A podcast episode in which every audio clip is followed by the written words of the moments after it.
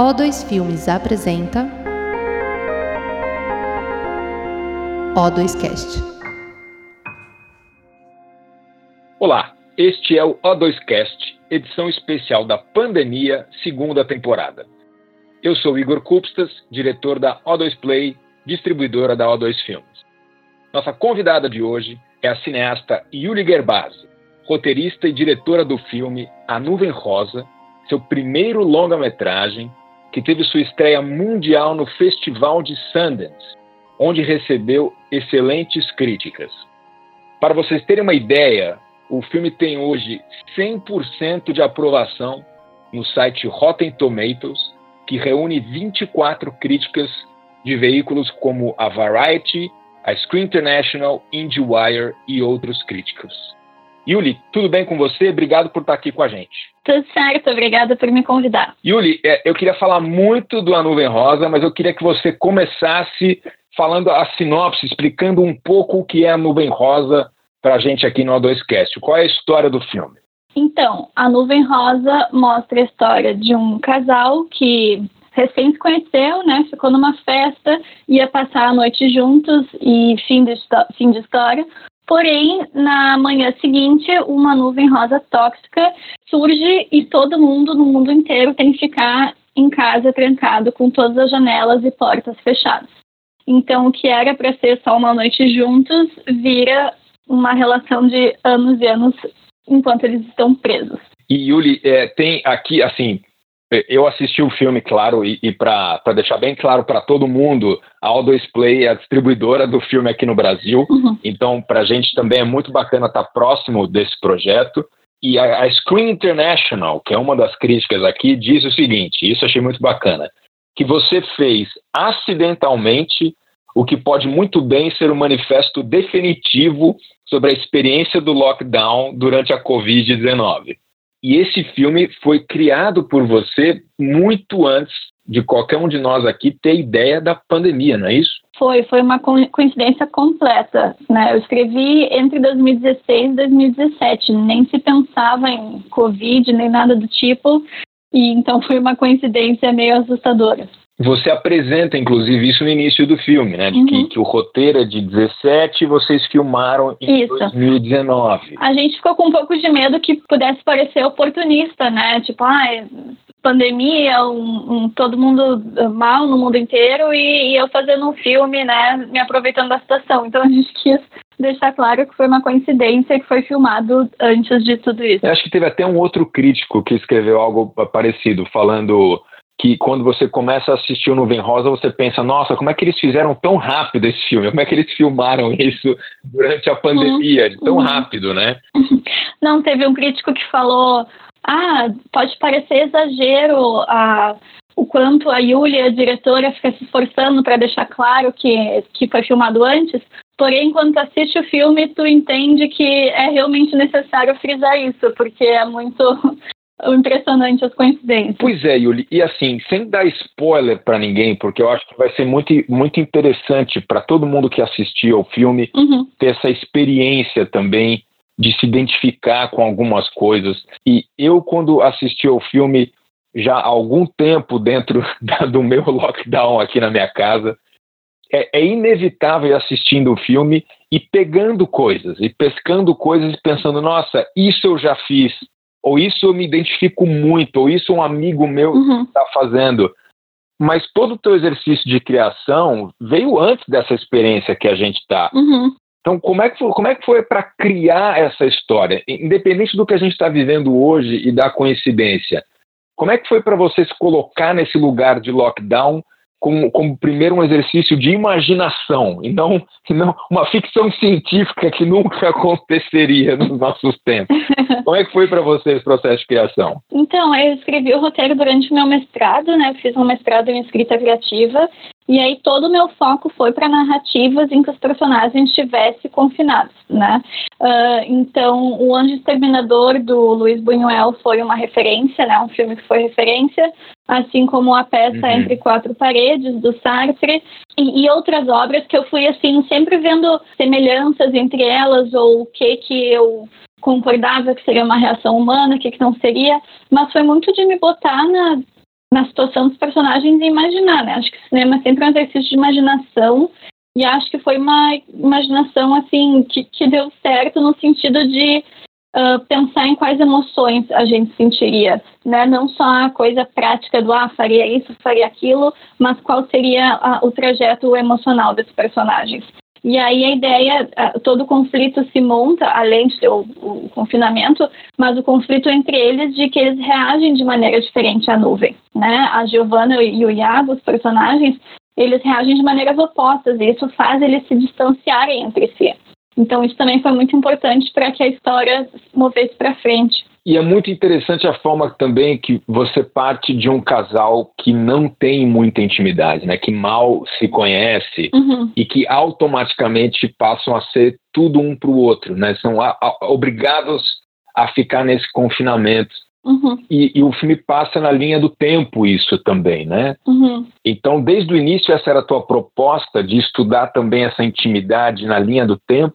Sim, sempre foi a ideia de que eles não se conheciam, né? Iam só ficar uma noite juntos e, de repente, a nuvem leva eles a ter uma espécie de casamento forçado, né? Assim, aquele casamento monogâmico, heterossexual, tipo, vocês estão presos aí, é isso, não tem mais ninguém né?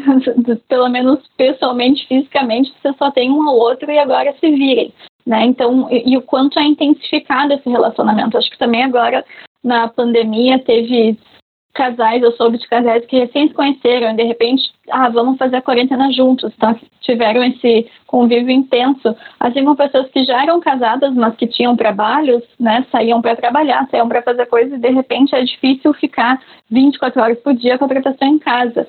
Né? Então, não é um relacionamento normal, é um relacionamento muito intensificado, né? partilhando essa, esse terror da nuvem rosa e tentando se adaptar juntos. É, e tem muita gente hoje, né? Claro, a gente está aqui já há, aí quase um ano da nossa nuvem rosa aqui, né? Do, do Covid nessa situação. Uhum. É, é, eu, pelo menos, eu espero que ainda muitas das pessoas tentem manter o isolamento e, e, e, muita gente também foi entendendo a, a, verdadeira natureza dos seus relacionamentos, né? Porque, como você falou, agora, a, a, uma vez que a rotina passa a ser completamente dentro de casa, tem casais que talvez nem estavam se enxergando mais tanto e que são obrigados a se enxergar muito, né? Não, eu vi uma matéria que algum psicólogo falava que tem ouvido muito a frase ah, eu não conhecia o meu marido, eu não conhecia a minha mulher, agora que eu conheço, e acho que eu não gosto tanto quando eu e, acabo, e não aguento mais. E é complicado, é. eu não aguento mais, conheci bem demais agora. É, e, e pessoas com filhos também, né, que é, é amigos que agora uma polêmica do momento é o retorno às aulas, né? Uhum. Então muita gente também não querendo que os filhos voltem, ao mesmo tempo a importância da educação Uhum. E tudo isso foi te ocorrendo enquanto você escrevia o roteiro, então? Porque tudo isso está no filme, né? Uhum. Pois é, a questão de nessas né, escolhas que a gente tem que fazer de o quanto sair, se o filho volta para o colégio ou não, nem, nem são possibilidades para os personagens. Né? Então, assim, eu, eu, sinto que quando eles uh, decidem ter um filho, é mais porque, assim, passou. Uh, já estão há um ano de nuvem rosa trancados e não aguentam mais olhar um para a cara do outro. Então, assim, pelo menos uma criança vai ser uma pessoa nova ali, né? Mais assim, acho que a Giovana, ela eh, sempre fala que não, não queria ser mãe, não queria engravidar, e eu não vejo assim eles tendo filho como um ah, agora eles estão super apaixonados, ou agora ela mudou de ideia. É mais assim um pouco de desespero misturado com muito tédio, do tipo, vamos trazer um elemento novo para essa casa, né? Porque pelo menos a narrativa muda.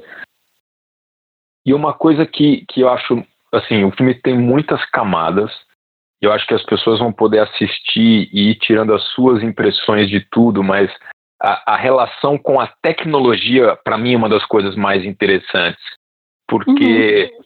porque de fato, com exceção do casal ali, né, da, da Giovanna e do Iago, toda uhum. a relação social deles vira um, uma, uma chamada de Zoom, ou um telefonema, uhum. ou através da televisão. E, e, acho que isso é uma das coisas mais acertadas no filme em relação ao que a gente tem hoje, né? Assim, uhum. é, é, é, eu, foi meu aniversário nesse domingo. e, eu, eu quase não recebi, não recebi ninguém aqui em casa, com exceção da minha mãe, que passou de máscara rapidinho, os amigos via chamada de Zoom. E é muito chato, né, cara? Eu tô louco para ver as pessoas, é um pé no saco, eu não tô cansado de tela, tela, tela. O meu aniversário foi em maio, final de maio e eu falei, não, vamos fazer a festa do jeito que dá. Então chamei várias amigas e cada uma ficou bêbada sozinha na sua casa, porém unidas pelo Zoom. mas foi divertido, mas espero que seja a primeira e única vez que eu faço um aniversário por Zoom. Né? E você vai propondo no filme coisas que a gente vai, vai entendendo, né? Porque não é, não é um spoiler, mas assim, à medida que você tem um filho, e você já comentou isso, isso está até no nosso trailer, uhum. quando você tem um filho, você tem que ter o parto, né? E, e, e, o parto foi dentro de casa, e Sim. o parto é com ali uma telemedicina, né? Sim, imagina o terror. Imagina o terror, e as pessoas foram se adaptando também, né? É, o que eu pensei nesse roteiro desde o começo é que o mundo passaria para a internet, né? Imagina, a gente ainda, se precisa ir no médico, a gente vai no médico.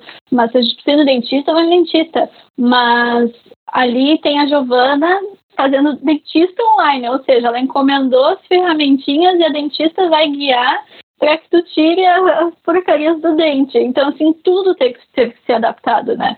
Uh, e é engraçado ver que algumas coisas rapidamente na nossa pandemia foram uh, online. Eu tive aula de dança online, aula de yoga online, né? Isso tem, no filme ela tendo aula de yoga. Mas tem no filme aí, conserta a máquina de lavar, é tudo eles fazem eles mesmos, sendo guiados por alguém na internet, né? Então tu faz um zoom com o técnico da lava-louça e vai ter que te virar com as ferramentas ali. E o colégio todo passa, né, para o computador, tudo, tudo. O, o, tem uma piadinha que é, ela fala, ah, estou fazendo um site aqui para um, estou fazendo design para o site de um terapeuta dele, ah, esse aí vai bombar, né? Todo mundo vai precisar e realmente os psicólogos estão com a agenda cheia nessa pandemia. Mas a ideia é que todo mundo passasse a internet, tudo que tu precisa, né? Não teria, depois de um tempo com a nuvem rosa, é assim, vamos se adaptar porque a gente não sabe quando isso vai, vai passar. Agora, como é que foi para você depois de criar toda essa história, fazer esse roteiro, construir esse filme, editar, finalizar o filme, alguns meses depois, o mundo entra em lockdown e você passa a ter, de certa forma, a experiência dos teus personagens, da tua criação no dia a dia. Como é que foi essa descoberta? Foi muito surreal para mim e para a equipe, né? Aqueles filmes assim de comédia que a pessoa escreve e a coisa já acontece, foi meio que estar nesses filmes, né? Foi muito estranho. Eu já sabia o filme de cor, já tinha visto ele vários cortes várias vezes e mesmo para mim, eu assisti de novo depois de eu ter estado em confinamento, foi super estranho. Né? E foi a equipe inteira mandando mensagens, Yuli, como assim? A gente está vivendo o filme, a gente filmou isso ano passado, mas era ficção que está acontecendo. Né? Porque... O que é que você fez? É, porque que não... como, se a, é, como se a culpa fosse sua. O que, que você fez? e não era só uma ficção, né? Não era assim, ah, eu escrevi sobre um divórcio, me divorciei, ou sei lá. Era uma ficção científica, né? Então, assim, era fora da realidade. Então, é isso que deixou mais estranho ainda. A gente tinha esse elemento surrealista da nuvem rosa e aquela situação absurda, e de repente a gente estava na situação absurda, né? Então foi muito esquisito. O que que você foi vivendo durante a pandemia e durante esse lockdown que mais te fez lembrar do filme? E o que que você teria mudado no filme hoje, depois de um ano de pandemia? Então, o engraçado foi, e de novo, muito estranho, quando eu estava pensando coisas, às vezes, assim, para me acalmar, né? Porque acho que para mim, para todo mundo, teve momentos de ansiedade, né? De tu ficar assim, não, peraí, não vai. Lá, lá no começo, né? Que a gente ficava. Uh, o governo falava, não, vai ser, vai ser dois meses. Aí passava dois meses e falavam, não, talvez aí até outubro. a gente ficava, meu Deus, até outubro não, socorro. E agora estamos em fevereiro, né? Mas nos momentos da cidade tem uma frase assim que, que, que, eu, eu gosto muito de viajar e de, enfim, fazer mil coisas, e aí me dava aquela ansiedade, e aí eu pensava assim, não, Yuli, uh, vamos se acalmar, tu tem que, né, ser, ser grata ao que tu tem, eu tô com saúde, minha família tá bem, eu vivo uh, em condições super confortáveis, e daí eu ficava assim, então tu tem que estar feliz com o que tu tem, tem que estar feliz onde tu tá, né? E sem ficar pensando onde tu gostaria de estar ou gostaria de estar fazendo. E deu, meu Deus, isso tem exatamente essa frase no filme, né? Sim. Então eu tava assim, o filme virou uma autoajuda para mim mesma, foi muito esquisito. eu que ficar vendo a cena para me, sabe, tu escreveu isso, Yuli, agora tu tem que uh, encarnar isso aí, né? E então, isso é muito engraçado. E essa é uma pergunta que me fazem bastante uh, do o que, que tu mudaria no filme, né? Eu, sinceramente, não teve nenhuma cena assim que me bateu como, bah, errei nisso, né? Errei nessa, nessa emoção, os personagens nunca reagiriam assim. Eu acho que, assim, emocionalmente está bem um, de acordo com coisas que aconteceram, né? Não tem uh, nada do tipo. Uma, uma piada que o, que o editor, o Vicente Moreno, fez, que, que eu achei ótimo, ele falou assim, ah, se, se, realmente a gente tivesse uma nuvem rosa no Brasil, ia estar tá todo mundo morto em dois dias, né? Porque o, o presidente ia falar, não, gente, é só uma nuvenzinha, é só não se preocupem. é só uma nuvenzinha, que é paz. Então, é, essa a questão do governo no filme é bem uh, surreal também. bem ficção científica. É, o, o, cá entre nós, o governo do teu filme, ele é super eficiente, né? Ele é muito, muito eficiente, eficiente, muito, incrível. Eu acho que essa é a... Vamos votar nele para frente. Eu acho que essa é a parte de mais ficção científica no seu filme. Mais. É o mais, mais real, com certeza. Não é a ah, nuvem. Ah, não é a nuvem. Agora, e aí no meio de, todo, de tudo isso, você ainda tem essa, essa é, é, seleção em Sundance, que, poxa, é, é, acho que para todo mundo que gosta de cinema, de cinema autoral, cinema independente, cinema americano, quer dizer, é uma, é uma meca, uma referência incrível.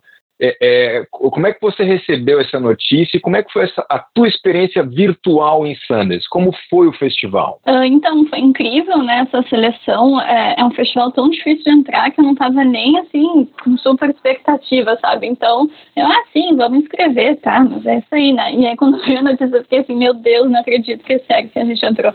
Foram só 10 filmes internacionais esse ano, né? Então, foi, foi muito incrível ter entrado. E, e, a experiência, olha, claro que ao vivo é melhor o festival, né? Tu vê os cineastas, tu, tu tá ali naquela, no meio daquela confusão ao vivo. Mas eu acho que, assim, dentro do possível de se fazer um festival online, eles foram incríveis, assim. É, eu vi muitos filmes, eu, meu olho já estava cansado, assim, no, no último dia, uh, uns três, quatro por dia, e que até poderia ver mais, mas aí no meio tinha umas entrevistas, né? Tinha uh, coisas para fazer. E no último dia eu tava me sentindo cansada mesmo. Pareceu, nossa, parece que eu fui num festival ao vivo, porque tô esgotada de tanto falar, de tanto ler crítica, de tanto ver filme.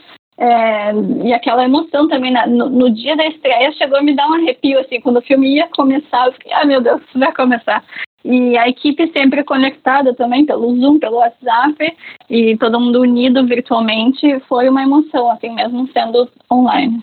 E você, assim, muita gente que escuta o A2Cast trabalha na área, né, são diretores, produtores, uhum. ou mesmo muitos alunos né, de universidade, gente que quer entrar no setor.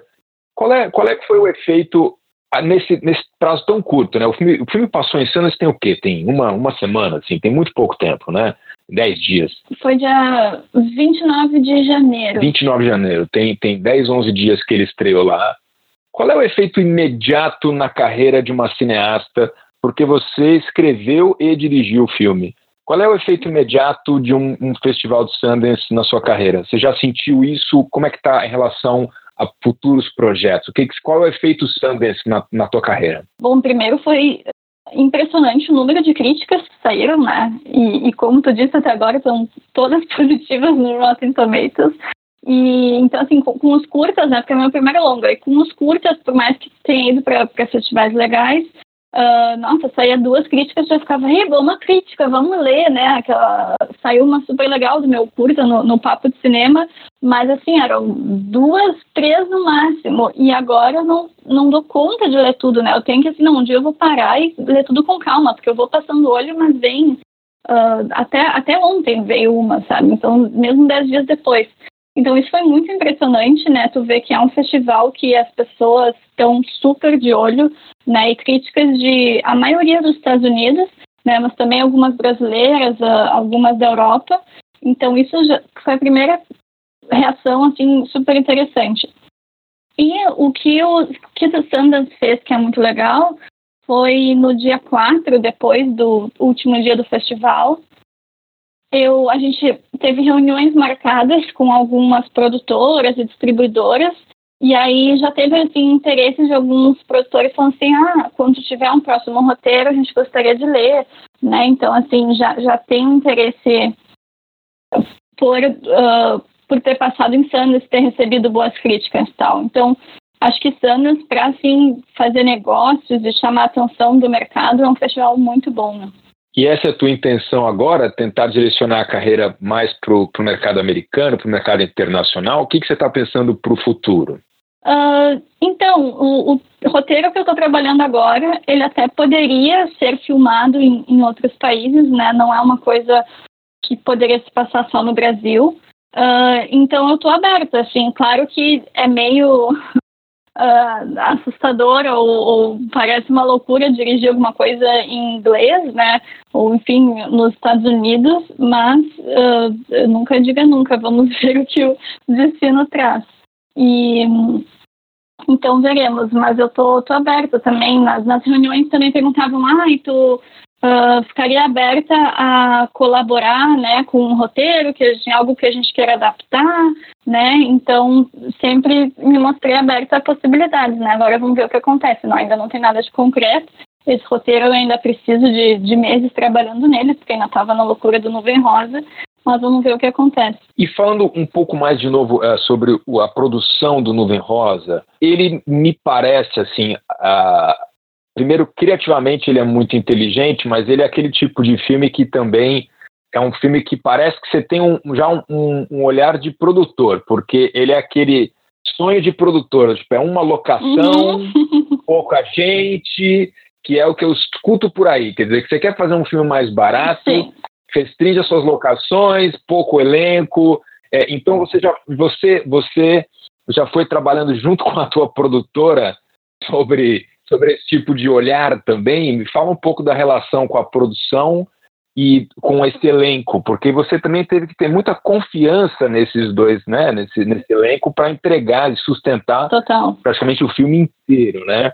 Não é fácil isso. Então, a gente filmou por quatro semanas, né? Tudo em Porto Alegre.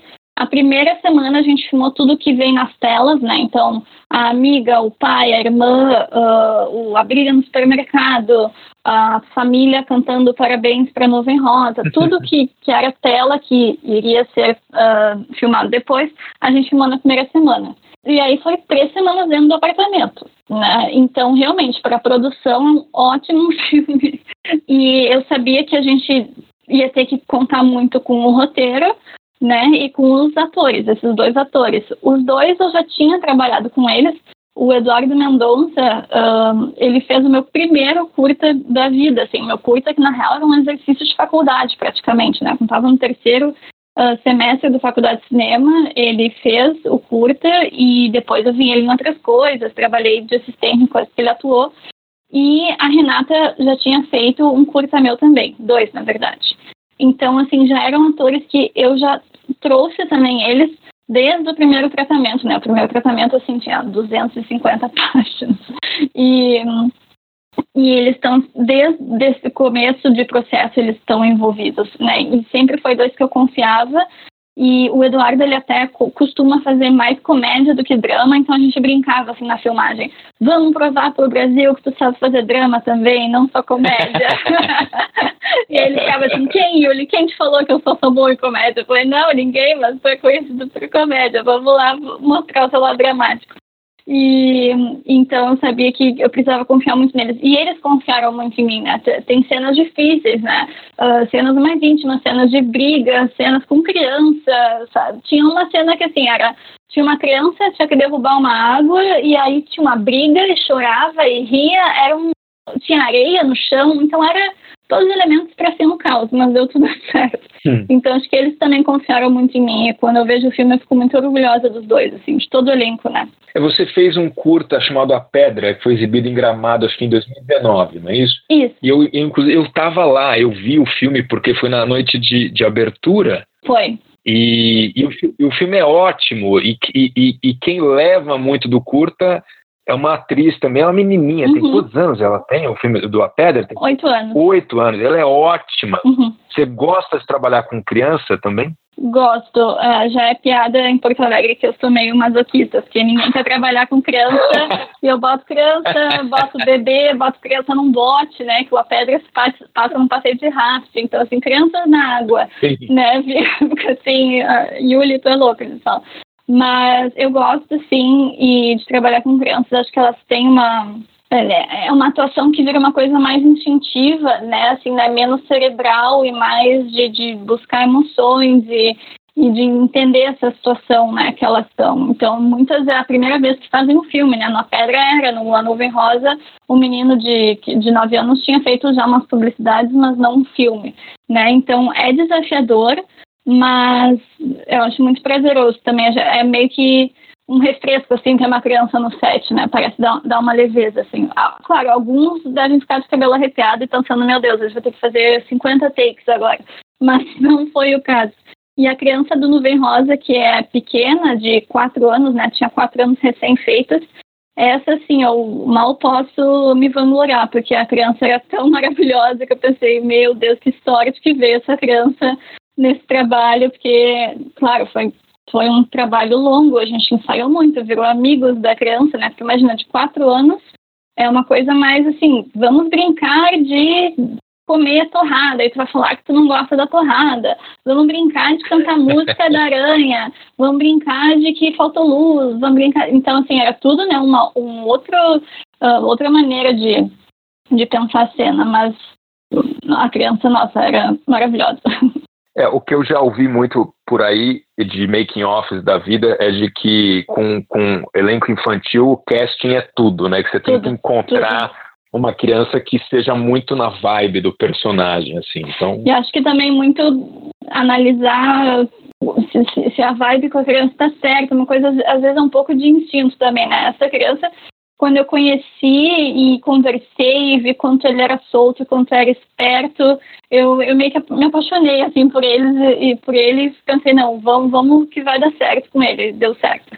Legal. Yuli, tem, tem mais um tema que eu queria falar rapidinho com você. Uhum. Você é filha do Carlos Gerbasi e a tua mãe é a Luciana Tomasi, sócia da produtora Prana Filmes. Isso. Os dois têm um, um histórico enorme de cinema aí em Porto Alegre. E é, é inegável que eles têm uma participação super importante até na nossa cultura cinematográfica. Como é que é para você essa relação? Porque tem uma pressão entre ser filha deles ou é super colaborativo, eles te ajudam, você, você gosta de dividir o teu trabalho com eles, como é que é essa relação familiar barra profissional? Que pode ser muitas vezes muito delicada e às vezes pode ser excelente e, e, e tão intensa. Como é que é para você essa experiência? Então, uh, quando eu entrei na faculdade de cinema, né, que eu fiz cinema na PUC, onde o, o pai também dá aula, dava e ainda dá, é engraçado que eu senti, ah, eu tinha 17 anos, né, quando eu entrei, e as professoras, os professores, achando que eu ia saber tudo, né, assim, é, eu, eu ficava assim, gente, eu não tenho aula em casa, né, as pessoas não têm aula com seu pai em casa, eu não sei, eu não sabia com, com 17 anos quem era o Ingmar Bergman, o professor de História do Cinema, eu vi, assim, ele querendo me dar um, um tapa, praticamente. é... Vou falar pro seu pai, né? É, não, eu fico assim, meu Deus, como é que ela não sabe quem é o Bergman? Então, assim, era eu não estava, sinceramente, nesse aspecto de, de, conhecimento, né, de, ou técnico ou de teoria, não estava melhor preparada do que os meus colegas, né? Só que era sempre assim, tipo, os professores achando que eu já ia saber. Não, pessoal, por favor, não, não tenha essa expectativa para cima de mim. Né? E aí acho que com o tempo eles se deram conta. E eu, eu sempre digo assim que o que eu tinha mais conhecimento que os colegas era de não idealizar ou fantasiar com o mundo do cinema, né? Que a gente vê, sei lá, filmes pessoas filmando em Hollywood, ou sei lá, a gente uh, muita gente entrou no curso achando que, nossa, é, é o glamour, né? Aquela coisa do tapete vermelho e, e vou ganhar muito dinheiro e vou ganhar.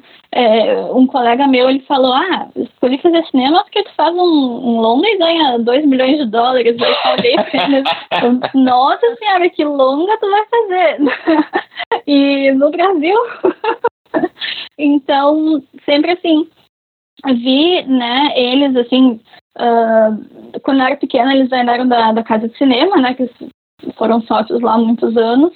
E então sempre via, assim, eu não ia muito em sete, mas de ver eles conversando, ou entre sócios, ou entre eles, ou nos poucos dias que eu ia no set, o quanto é puxado, né? Uh, a vida de set, a filmagem, captar dinheiro no Brasil, né? Depois lançar o filme. Então, assim, eu já entrei sabendo assim, ah, vamos ver se eu gosto mesmo de fazer isso, porque eu sei que é, é trabalho duro, né? Então, depois vi que realmente eu gostava, que valia a pena o, o estresse, a dor de cabeça, uh, porque senão acho que não, não dá para aguentar. Senão, melhor fazer publicidade ou sei lá, fazer outra coisa, porque é, é, é puxado. Mas então acho que isso que ser filha de, de cineastas me deu essa perspectiva, né? Além de um lado prazeroso, claro, né? Também obviamente tem muitas coisas boas, mas assim, já ter uma visão um pouco mais realista do que, que, seria, né? Isso é muito interessante, né, cara? Porque é isso, na faculdade você tem ali um monte de gente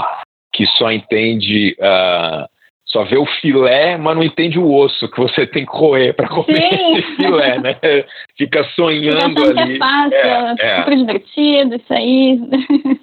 E, e só para encerrar, Yuri, qual você diria que é que foi o teu maior desafio com esse filme? Uma vez que você comentou desses perrengues que os cineastas também têm que, que, né, que superar uhum. em relação ao A Nuvem Rosa, porque a gente nesse momento está entendendo só, está vendo um sucesso dele. Uhum. E, e, é sensacional ele tá tendo esse, ele ter esse momento de, de relevância, de sucesso, de boas críticas. Ele ainda vai seguir uma carreira mas é, antes desse timing com o Sanders, qual foi a maior dificuldade de vocês? Foi arrumar o dinheiro? Foi Ancine? Foi prestação de contas? Qual foi o teu maior desafio em relação a colocar de pé o projeto? Para produção, com certeza foi ficar dentro do orçamento, né? Que era um, um orçamento pequeno. E mesmo por mais pequeno que o filme seja, né, uma locação, poucos setores e tal, é sempre um desafio. Mas para mim, como diretora, acho que eu tinha dois desafios assim muito ligados ao, dire ao diretor de foto, o Bruno Polidoro, que era não deixar o filme visualmente entediante, né? Se a gente está sempre no apartamento com esses dois atores, que variações a gente vai ter para ter uma dinâmica, né? Para é, não ficar sempre no tempo inteiro rosa, não ficar sempre os dois atores no mesmo ambiente, no mesmo enquadramento, né? E eu acho que a gente conseguiu isso, né? Quando vem a cena da festa com a luz verde, é um, é um alívio, né? Tu pensa assim, nossa, onde é que eles estão? O que está acontecendo? Aí tu vê que, que, é uma festa que eles montaram ali no apartamento. Uh, tem a criança, tem a nuvem de, de diversas cores e formatos, né? E outro desafio, com certeza, foi a nuvem rosa, né? Porque eu nos curtas nunca tinha tido um efeito assim em 3D que nem a gente teve e foi uma longa jornada, né? Quem fez, a gente fez a nuvem com uma empresa de São Paulo, com a DOT, uhum. uh, com o Chiquinho, a Claire e o, e o Leonardo, e eles foram ótimos, assim, tiveram que ser bastante pacientes, porque eu fico assim, nossa, eu não, não sei nem às vezes o vocabulário para falar, né, dessa nuvem, assim, é, é mais densa, mais isso, mais aquilo, é, é, eu ficava assim, foi difícil uh, chegar nas nuvens, mas o resultado eu fico muito feliz, assim, é, eu acho a nuvem muito bonita e tem aquele aspecto que eu queria de ser uma coisa que parece delicada e parece uh, onírica e que uma coisa que não é uh, assustadora, mas que vai se revelando assustadora ao longo do filme. Né? Então, acho que eu diria que a, a nuvem foi um, um, grande aprendizado, assim, eu, eu, às vezes eu ficava louca, super estressada, falando assim, meu próximo filme não vai ter nenhum efeito visual, nada, nada, uh, chega, meu primeiro e último, mas uh, acho que não vai ser o caso, acho que ainda vou ter mais efeitos, mas agora acho que eu já estou um pouquinho, um pouquinho essa experiência já me ajudou um pouco pro próximo. quanto tempo para chegar a, a para conseguir entregar os efeitos e do jeito que você queria? Como é que foi a finalização? Olha, só as nuvens acho que levou uns seis meses. Uau! Assim, é, é, porque era muito vai e volta, né? Também nos mandavam São Paulo, a gente via, mandava feedback e eram várias, né? Uh, brincando, brincando, acho que tem umas 13 da nuvens por aí. Então, e diferentes entre si, né? Uma coisa é tu pegar uma nuvem e repetir ela, mas a gente queria que ela mudasse. Ela muda de formato, ela muda de tamanho, ela muda de densidade, de cor. Então, era cada vez ah, uma nuvem nova, uma nuvem outra, uma nuvem outra. Então, é diferente de só ficar replicando. Por isso que também foi um processo longo. E até eles também entenderem o que a gente queria, né? Porque tem gente que o roteiro e pensava numa névoa que, colorida, que tivesse em tudo, né? E não era o caso. A gente queria a nuvem meio que sendo um monstrinho assim na janela. Né? Então, até chegar, até finalizar tudo, foi uns seis meses. Yuli, a gente aqui da O2 Play está muito contente de ter o projeto e a gente está louco para conseguir fazer um bom lançamento com vocês. Eu quero muito entender a reação do público como um todo também a esse filme. Te dar os parabéns pelo projeto, agradecer mais uma vez por você estar aqui com a gente no O2Cast e, e, e deixar um espaço para você fazer uma consideração final, uh, ou mesmo um comentário em relação ao filme, teus próximos projetos, os teus contatos para os ouvintes do O2Cast. Muito obrigada, Igor. Foi muito legal conversar contigo. E também vamos, acho que vai ser um lançamento muito legal no Brasil quando a gente conseguir lançar nessa pandemia, mas as coisas vão melhorar, eu espero, em breve. E eu queria, uh, quem tiver uh, interesse sobre o filme, de ver críticas ou saber mais sobre a equipe, saber, enfim, mais curiosidades do filme, que sigam o nosso Instagram, né, que é, é em, o, no, título do filme em inglês é The Pink Cloud Movie. Então lá tem bastante informação legal para quem quiser saber mais sobre o filme. A gente tem inclusive um filtro do Nuvem Rosa que dá para usar. Ah, que legal. Bora usar, bora usar o filtro do Nuvem Rosa então. Yuli, obrigado de novo e um beijo enorme. Muito obrigada, Rica.